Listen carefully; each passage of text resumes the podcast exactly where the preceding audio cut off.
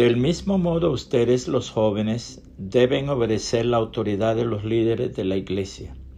Todos deben tratarse con humildad, pues la Biblia dice Dios se opone a los orgullosos, pero brinda su ayuda a los humildes.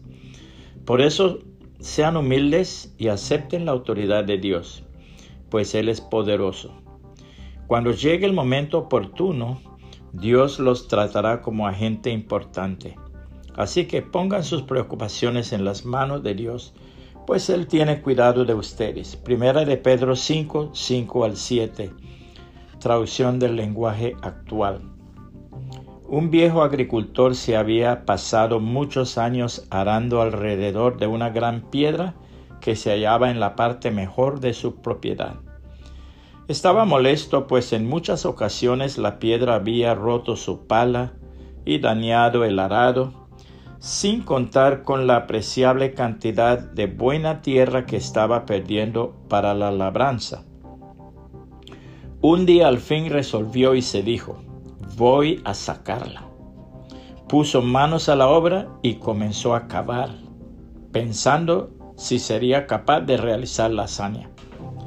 Pero he aquí que al hacer una zanja alrededor, se dio cuenta que la temida piedra no tenía sino escasamente un pie de profundidad y que con menos esfuerzo del que se imaginaba podría sacar el molesto obstáculo. Se quedó un momento mirándola y sonrió de solo pensar que por tantos años había estado sufriendo por tan poca cosa. Y para gran sorpresa suya, al removerla descubrió debajo de ella un abundante filón de valiosísimo material de construcción. En su palabra el Señor dice, cuando pasó el día de reposo, María Magdalena, María la madre de Jacobo y Salomé compraron especias aromáticas para ir a ungirle.